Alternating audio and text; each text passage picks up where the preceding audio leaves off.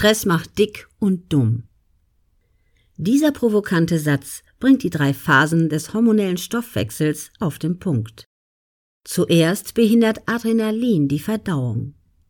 Dann kreiert Cortisol Heißhunger auf Süßes, Muskelabbau und unterdrückt das Immunsystem.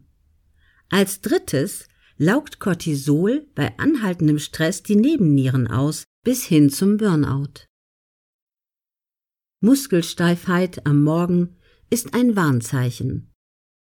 Langfristig stört Cortisol die Sexualhormone, Potenz- und Libido-Probleme.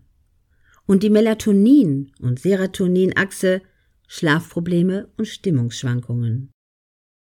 Messungen zeigen, dass chronisch gestresste Patienten einen schnelleren Abbau des Gehirns erleiden. Stress macht süchtig. Neuroforscher fanden heraus, dass Stress technisch gesehen süchtig macht. Emotionen wie Ärger, Frust, Scham schütten Peptide ins Blut.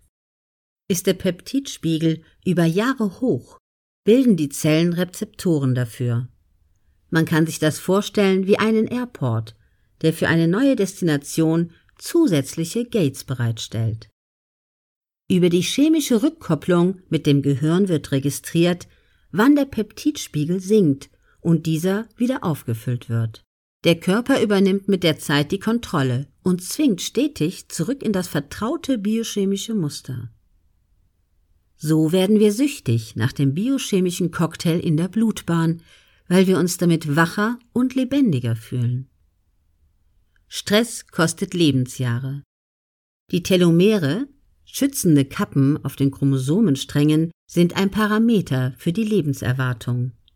Sind sie aufgebraucht, ist das zelluläre Leben zu Ende. Man hat gemessen, dass chronisch gestresste Mütter deutlich schneller altern.